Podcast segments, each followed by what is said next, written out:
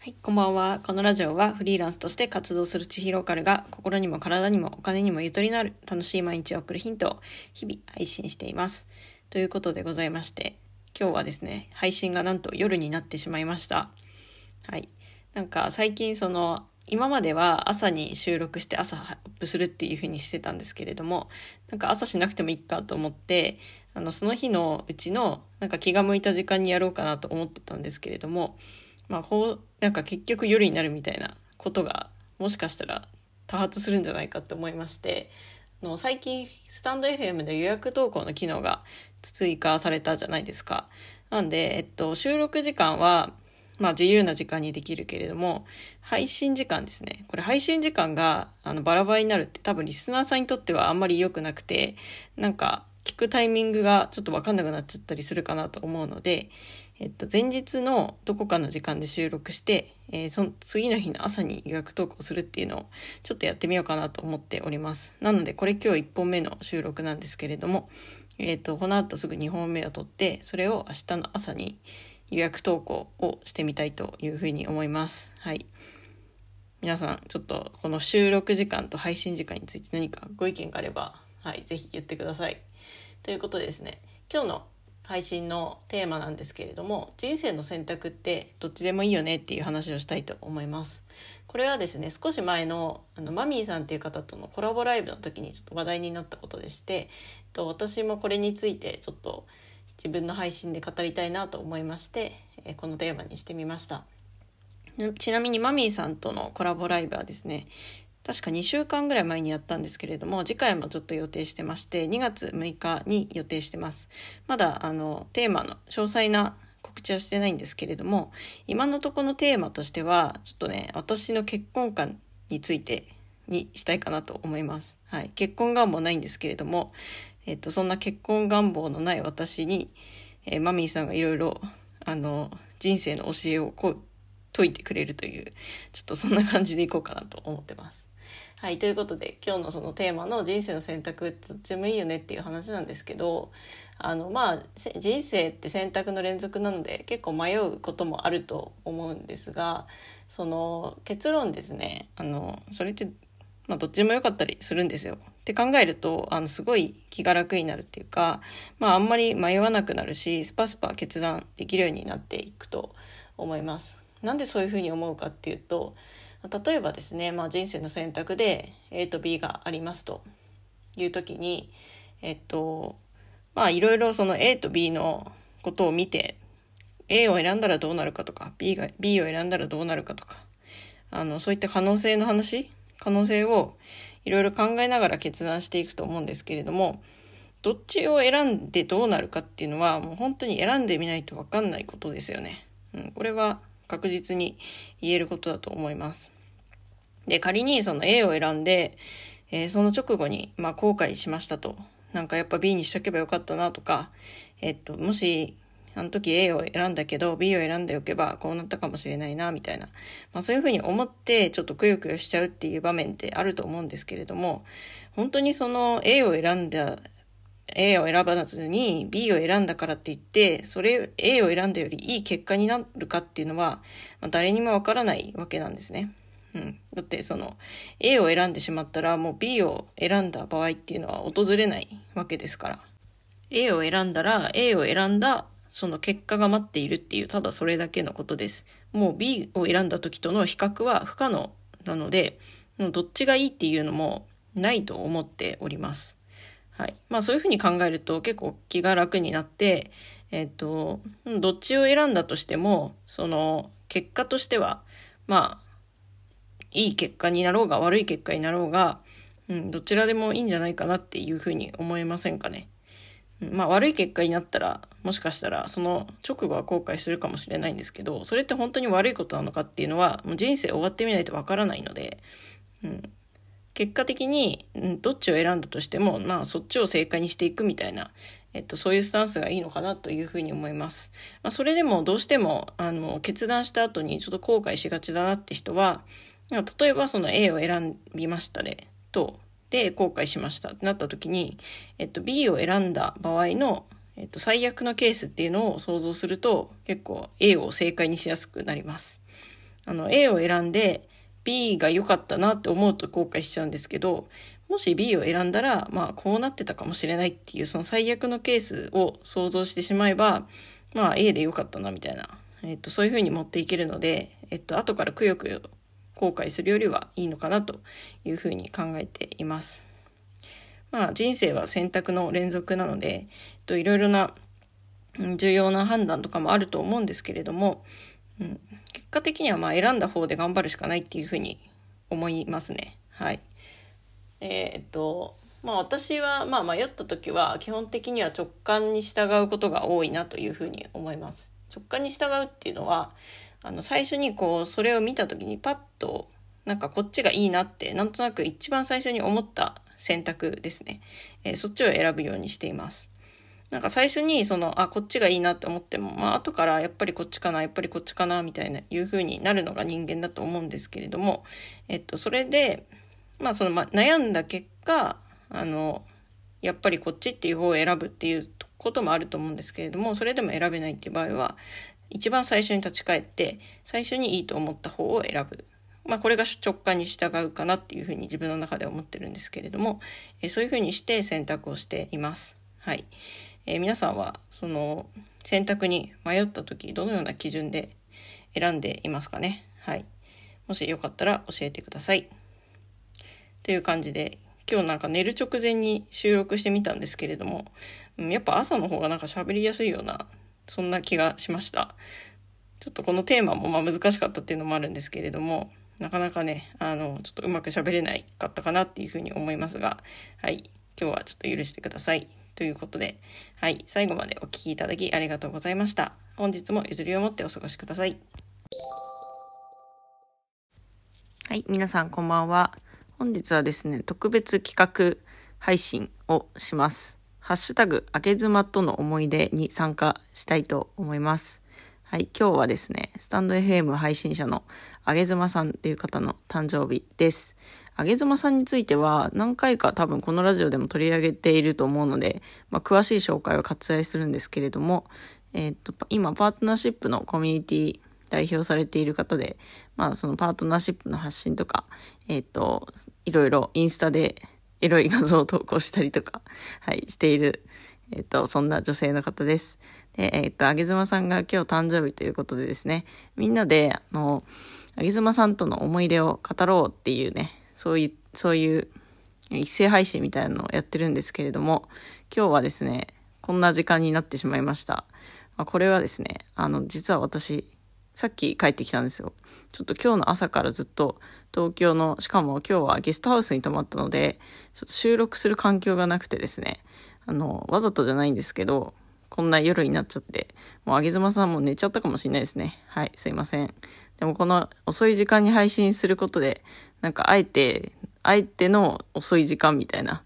あの、逆にサプライズになるんじゃないかなと思って、はい、結果オーライということにしよう。明日の朝ですね、あげずまさんが起きて、あ、まだもう一個、その、誕生日配信あったんだ、みたいな感じで、えっと、サプライズだと思ってくれればいいなと思っています。はい、そしてですね、えっと、今回は、まあ、原稿を実は用意していません。はい。あの、あげずまさんに前あのアドバイスいただいて最近はずっと原稿を用意した配信をしていたんですけれども今日はですねちょっと思いつくままに原稿を作らずにあげずまさんとの思い出をつらつら語るというそんな配信にしていきたいなというふうに思います。はい。と私とあげずまさんとの出会いはですねヒマラヤっていう音声配信プラットフォームでした。あのヒマラヤは今は音声配信のプラットフォームはやっていないんですけれども、一時期すごく盛んに配信が行われていた時期があって、まあヒマラヤの中でもコミュニティみたいなのがあったんですね。で、そこに私もあげずまさんもまあ所属していて、で最初私はあげずまさんの配信はあんまり聞いてなかったんですけれども、私が銭湯のラジオやってで、その銭湯のラジオをですね、なんか熱心に聞いて、しかも熱心にコメントしてくれる人がいるなと思ったら、その人がまあ、あげずまさんだったんですよ。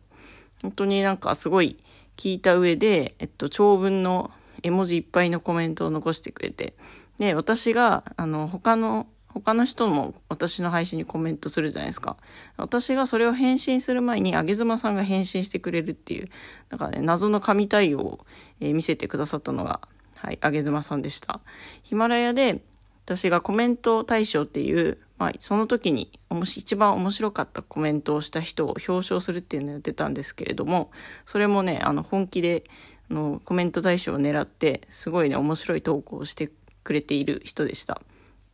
私がヒマラヤを卒業しますっていう時に使ってたマイクをプレゼントするっていう企画をやったんですよ。それにあげずまさんが応募してくれて、応募者の中で一番熱意のこもった文章だったので、私は迷わず、そのあげずまさんにマイクをあげようと思って、で、それで最初にマイクを渡すためにお会いしたのが、初めての、えー、対面でしたね。で、そこで、と、あげずまさんと、まあ、おしゃべりしたりとか、えっと、あと、コラボ配信をしたりとか、えー、個別におしゃべりしたんですけれども、私はそこであげずまさんと話した時にもっとこの人とお話ししたいなっていうふうに思って、えー、その後、あげずまさんがまあ住んでいらっしゃる栃木の方に遊びに行きますよっていうことをあの言ったんですね。はい。多分私から言ったような気がします。なんですけど、えっと、その栃木に行くやつはですね、コロナの影響でとかいろいろあって伸びに伸びまくって、まあ結果的に、えっと、去年の8月にやっと実現しました。で、8月にあげずまさんと、え栃木で会いまして、その時に、えっと、とある、まあ、民泊のホテルですね、2人でこうお酒を飲んで語らい合って、はい、その前にあの、あげずまさんが那須の観光案内とかを、えー、いろいろしてくれたんですけれども、まあ、その中で結構、ね、まあ、仲良しになりまして、さらに、えー、その夜、たまたま、あの、トリプル A かな？おそらくトリプル A の、えー、ライブが夜あるから、ちょっと私が酒飲んでる間にですね、ライブしますよみたいな感じで、急にあげずまさんがおもむろにこうスマホを取り出して喋り出したんですね。で、しかも、その私は、じゃあちょっと黙って聞いてようと思って黙ってお酒を飲んでいたら、あげずまさんが、今日はスペシャルゲストを呼んでますって言って、なんか勝手にゲストになっていて、で、私が、なんか、あ、すいません、どうも、ち、ちひローカルです、みたいな。その時はちいさんか。なんかちいさんです、みたいな感じで、あの、おもむろに登場してですね。で、えっと、そこから、まあ、お寿司さんとか、かわこさんと、えっと、まあ、直接ですね、お話しするっていうことになりました。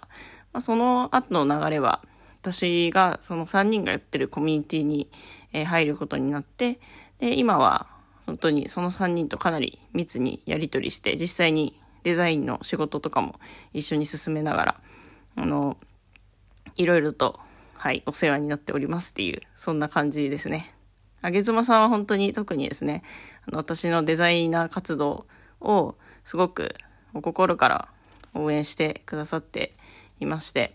はい。あの私に仕事を与えてくれますし、さらにその仕事に対して、こう、的確なフィードバックと、あの、対外的に素晴らしい、あの、おすすめの推薦文とか、推奨、推薦のお言葉をですね、すごく上手にアピールしてくれているので、めっちゃ助かっております。はい。あげずまさん、本当にいつもありがとうございます。ということで、えー、あげずまさんへの、あげずまさんとの思い出と、そして、あげずまさんへの感謝を述べてみました。はい。改めまして、あげずまさんお誕生日おめでとうございます。えー、今日はこんな感じのゆるっとした話になりましたけれども、まあ明日からはちょっと原稿を用意した朝に収録してシャキッとお届けしたいと思います。今日はちょっともう今めちゃめちゃ眠くてですね、この後、えすぐ寝たいと思います。はい、おやすみなさい。あげずまさん、お誕生日おめでとうございました。一日遅れてたらすいません。では、本日もゆとりを持ってお過ごしください。おはようございます。このラジオはフリーランスとして活動する地域ローカルが心にも体にもお金にもゆとりのある楽しい毎日を送るヒントを日々配信しています。はい、今回はですね、予約投稿なので明日の朝に配信しようと思います。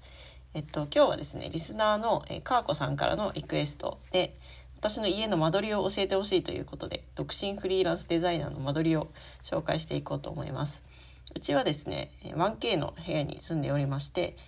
メインの部屋が仕事場兼寝床兼ご飯を食べる場所みたいな感じで、えキッチン側はですね、ただ、ただキッチンと冷蔵庫が置いてあって、でお風呂とトイレっていう感じなのでこのメインの部屋の方の間取りを紹介しようと思います。ちょっと簡単に間取りの図をですね、えーと、図解で作ってみたのでこちらサムネ画像をご覧ください。はい、それを見ながら聞いていただけるとスムーズかなと思います。で、えっと、私の部屋はですねだいたい多分8畳ぐらいかな8畳ぐらいの部屋なんですけれども窓が2つあります。えーとまあ、南側というかメインの窓があってでその角のもう一歩角に行ったところにもう一つ出窓があります。はい、そんな感じの部屋でですね。で、まあ、まず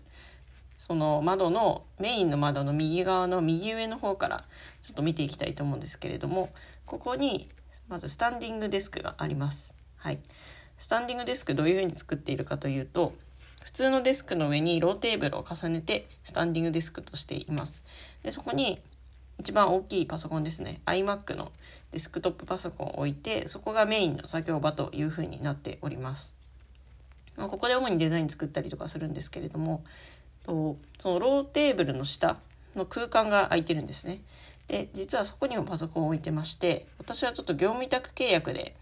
あの会社のパソコンを支給されて作業していることがあるのでそこって結構アカウントが違ったりしてあの同じパソコンでやるとややこしいので下はあの業務委託で貸与されているパソコンを置いていて上が、まあ、自分のフリーランスとかデザイナーの、えー、パソコンっていう感じですねだから立ったり座ったりして、えっと、パソコンを入れ替えながら作業しているっていう感じです。はい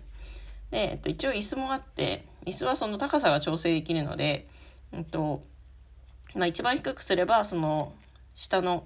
パソコンにちょうどいいような感じになり一番高くするとすごい上を見上げればスタンディングデスクの上に置いてある、えー、iMac のパソコンでもう作業できなくはないっていうそんな感じですね。これスタンディングデスクを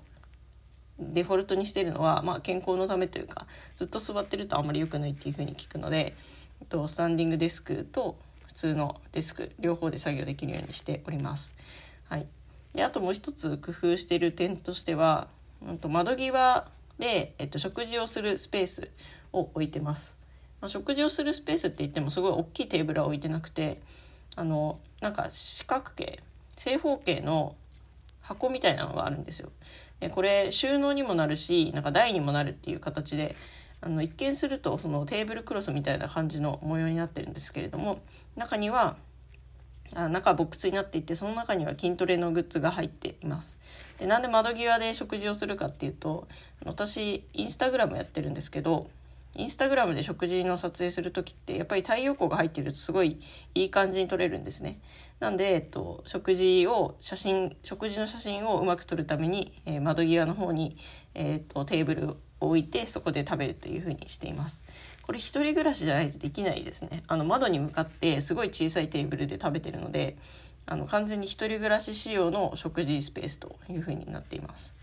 であとその左側にある出窓の方でも一応何か置いたりできるのでそこにお出かけ時に持って行ってるパソコンを置いて、えっと、簡単な作業ができるようにしてます。ただあの座ってみるとすごい座り心地が悪いというか一応その前に椅子も置いてるんですけど足を出すスペースがないのでなかなか作業がしづらいなっていう感じですね。はいまあ、たまにそこであのスタイフの収録をしたりもします。でえっとまあ、食事台の横はですねちょっとスペースが空いてるんですけれども物干し竿を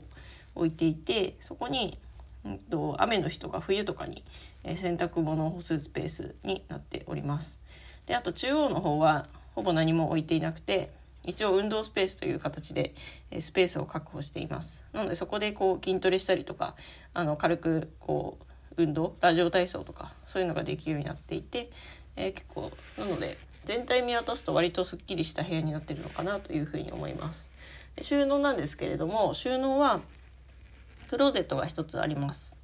はいあの一番下の方ですね下の方にクローゼットがあってそこの上に、まあ、押し入れっぽい感じのクローゼットなんですけど上に服をかけていてで下はあのキャンプ道具とかその辺のなんか趣味で使うようなものを入れてるっていう感じですね。はい、あともう一つの収納スペースが三段ボックスがその食事スペースの左側にありまして、えー、それはですねズボンを入れたりとか、うん、まあそこも主に服ですねズボンと下着が入っております。はい、まあ、そんな感じですね。あとは赤い間取りに書かなかったんですけどベランダがあります。という形で、はい、そんな部屋に住んでおります。ということで川子さん参考になりましたでしょうか？ちょっと参考になったか分かんないんですけれども、まあ、ちょっと言葉ではなかなかあの想像がつきにくいと思いますので、えっ、と是非間取り図の方を参考にしてみてください。はい。まあ、私と直接会った人はですね全然あの私の部屋に遊びに来たりとかあとは泊まったりとかそういうのも結構割とウェルカムなんでって言ってもすごいあの結構偏僻なとこにあるのでなかなか、まあ、来れないかなとは思思うんですけれども、うんまあ、そういう機会がある方はですね是非言ってみてください。はい、それでは本日もゆとりを持ってお過ごしください。こんにちは。このラジオはフリーランスとして活動する千尋ローカルが心にも体にもお金にもゆとりのある楽しい毎日を送るヒントを日々配信しています。皆さんはいかがお過ごしでしょうか？今日はですね、お昼ぐらいに収録してるんですけれども、まあ、なんか朝からいろいろミーティングしたり作業したりして、うん、ちょっと疲れてきたなと思ったところでこのアプリというか音声収録を開いて喋っているところです。ま、こういう感じがね一番いいかなと思うんですよね。なんか予定とか詰めすぎると収録が夜になっちゃうんですけれどもなんかそのお昼ぐらいに休憩として音声を取るっていうのがいいような気がしています。はい、で先日先週末か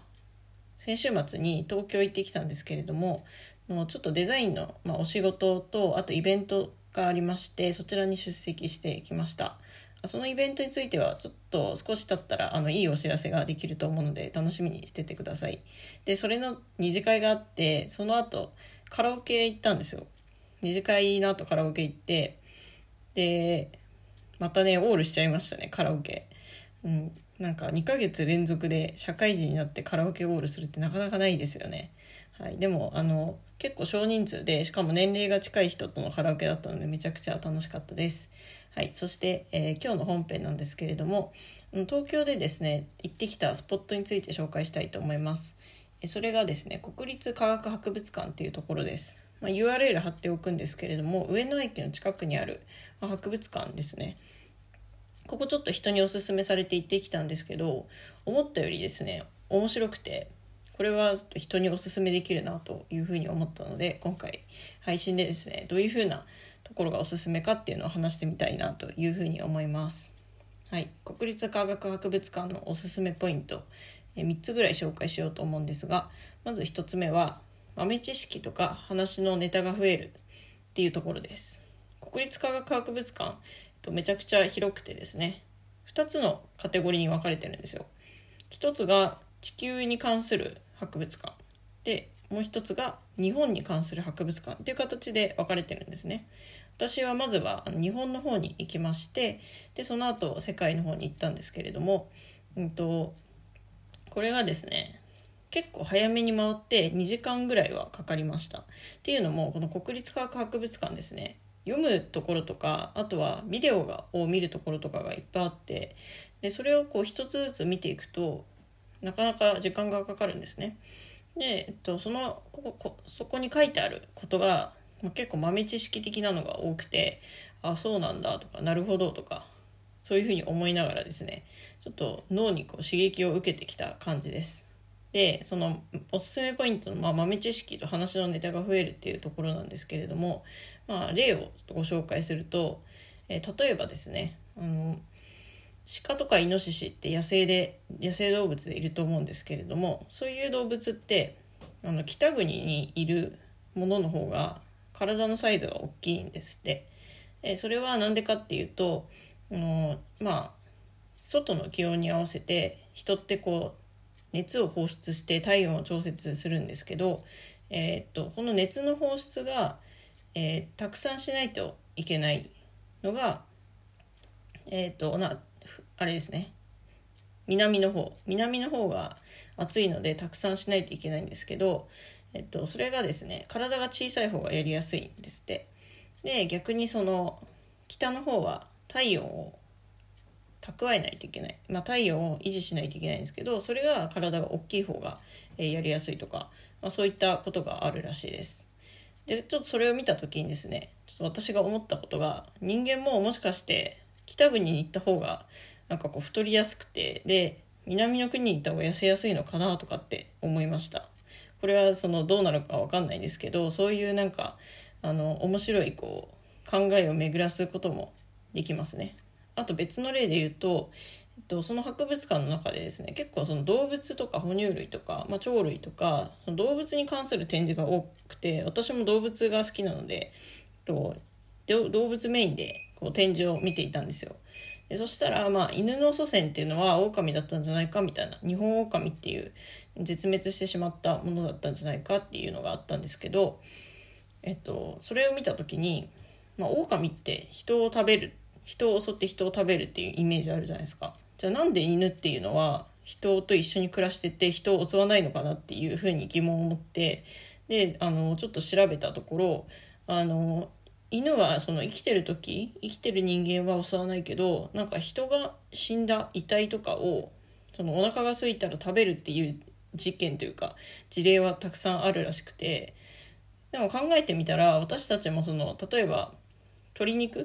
ていうかあの鶏って生きてるものをそのままなんか襲って食べようってはあんま思わないですけどその鶏肉があ鶏が鶏肉になったものは食べるじゃないですか。なんかそういう感覚なのかなとかって、えっ、と思ったりしました。はい。なんか豚とか牛とかもそうですよね。生きてる間はなんかあのそれをそのままかぶって食べるってことはないですもんね。っていう形ですね、まあ、そういうことを考えたりするっていうのはあの話の引き出しっていうか誰かと雑談する時とか例え話出す時とかにすごく、えっと、有効なんじゃないかなというふうに思いますね。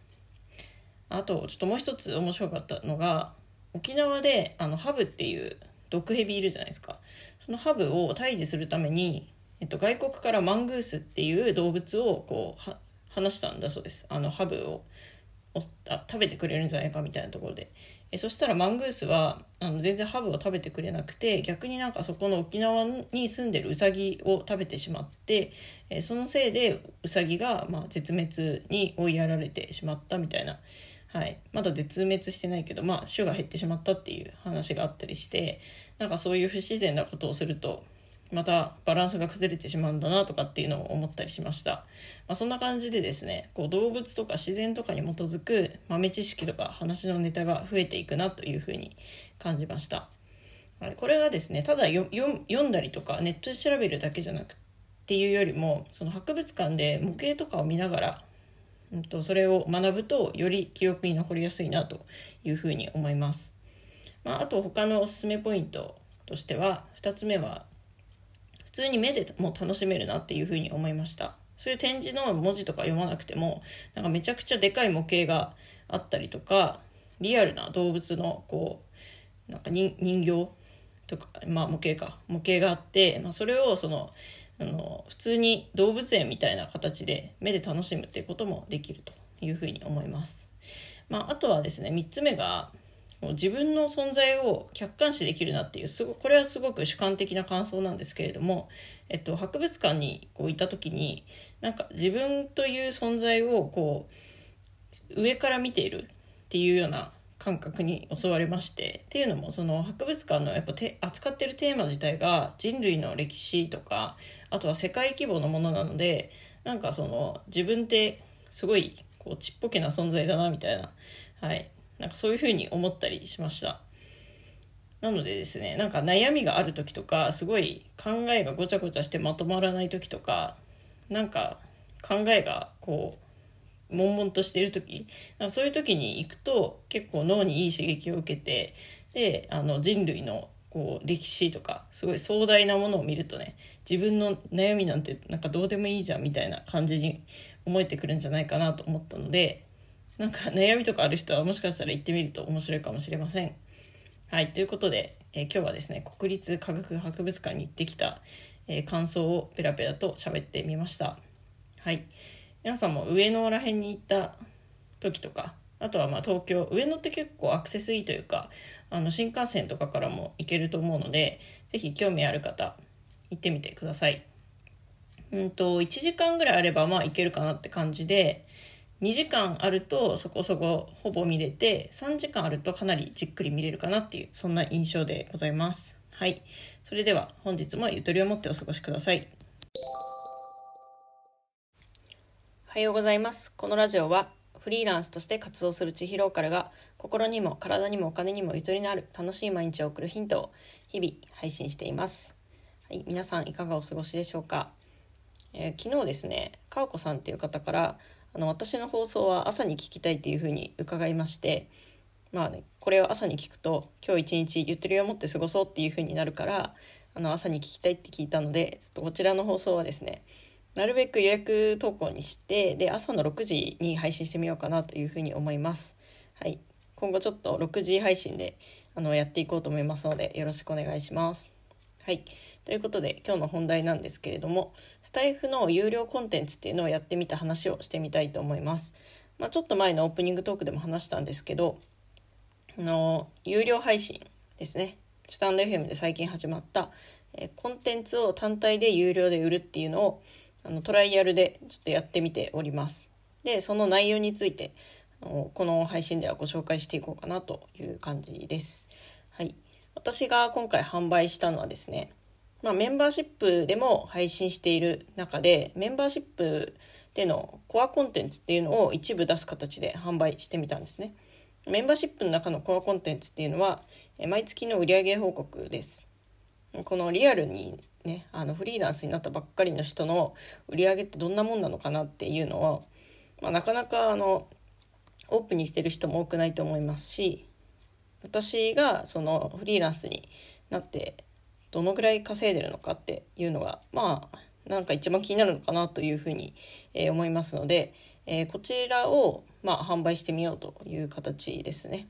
メンバーシップってなるとやっぱり毎月の費用っていう風にな形になってしまうので500円っていう価格ではあるんですけれども多分その最初に最初の一歩っていうのはすごくハードルが高いと思います。まあ、その点ですね有料配信になるとその時しかお金かからないのでまああの少ない費用でですねちょっとあの通常配信とは違うものが聞けるっていうことで、えー、どのぐらい買ってくれる人がいるだろうかという検証ですね。はい、こちらをやっております。まあ、概要欄の方にその有料配信のちょっと URL 貼っておくんですけれども、じゃあどういう内容をですね、有料配信にすることにしたかっていうと、その売上報告は売上報告でも、のメンバーシップと全く同じものを出したらつまらないじゃないですか。って思ったのと、あとは私の場合、10月から、10月分の売上報告からやっているので、と今から始めるとしたら、まあ、10月の売上報告熱もちょっと活かしながらコンテンツ化したいなっていうふうに思ったんですね。このタイミングで出す出すとしたらメンバーシップの場合は前月の売上報告なんですけれども、えっとまあ、記録としてはその10月の売上報告から、えコンテンツが残ってるのでそれを生かした形でかつメンバーシップともちょっと差別化を図るとなるとの今のタイミングで3ヶ月前の売上報告。だからかなり過去に遡って、えー、売上報告をするのと、えー、プラスその3ヶ月経ってからの、まあ、現状報告みたいな。その例えば今だったら10月ですね。10月の売上報告をもう一度聞いてでそれを振り返って今どうなってるかみたいなことをですね一緒に話すとある程度限定性の高いものになるんじゃないかなというふうに思いましたで基本的にはそのメンバーシップの中にあるコンテンツを生かす形になっているので新しくネタを考えなくていいっていう意味では結構ね労力的には、ま、かなり低いかなというふうに思っておりますでこれを月に1回毎月月初に配信するっていう形でですねちょっとやってみようかなというところですね。まあ、なんで有料配信だけ、えー、買っていただくと,、えーと、私の毎月のその売上の推移が分かるみたいな形になります。でこの価格設定なんですけれども、えー、メンバーシップよりは安く設定しようかなというふうに思いました。まあ、というのも、えっとまあ、コンテンツの量としては本当にメンバーシップの8分の1ぐらいですし、えっと、これをですねメンバーシップへの導入っていう形に私はしたいんですね。の毎月500円払うのはハードル高いけれどもちょっと気になるっていう方に対して単発の250円でそのメンバーシップの一部のコンテンツが見れるという形にしてでその250円払った人があこれだったらちょっと毎月500円払ってみようかなみたいな形になるといいのかなというふうに考えています。まああの単発250円と毎月500円で、え単発の250円の方がかなりハードル低いと思うんですけど、とまあお得度で言ったら全然メンバーシップの方が高いわけですよ。単発だと250円で1配信に対してメンバーシップは500円で、まあ、8配信ですかね週に2回なので。っていうふうに考えると、えっとまあ、単発でお試ししてもらってで、えー、興味ある方はメンバーシップの方にどうぞっていう形の動線が引けるといいなと思って今回この、スキームを考えてみました。まあ、まだねあの有料配信を購入していただいた方はいないんですけれどもちょっと今後あの経過を観察していこうかなというふうに思います。はい。まあ、あの、今までメンバーシップじゃなかった方もですね、ちょっと興味あるなっていう方は、是非この単発での売上報告、まあ、限定コンテンツとして、3ヶ月後に振り返ってみてどうかっていう話も、えー、結構赤裸々にしておりますので、興味ある方は是非ご購入ください。メンバーシップの方は、その売上自体を聞いてるとは思うんですけれども、その3ヶ月後の振り返りも聞きたいよっていう方は、まあ、あの購入もお待ちしております。まあ、基本メンバーシップの方はメンバーのままでメンバーシップだけでいいかなとは思ってるんですけれども、はい。まあ、そんな、どっちも買ってくれる心優しい方がいれば、はい、ぜひお願いします。なんか購入されたらどうなるのかみたいなところもちょっと個人的に、えー、気になっております。はい。ということで皆さんは、あの、有料コンテンツどの、どういうふうに考えましたか？あの、ぜひね、スタイフを今配信してて、有料コンテンツ出している方とか、えー、配信しようかなって考えている方はまた共有していきましょう。はい、ということで今日はですねスタイフの有料コンテンツのお話をしてみました。最後まで聞いていただきありがとうございます。本日もゆとりを持ってお過ごしください。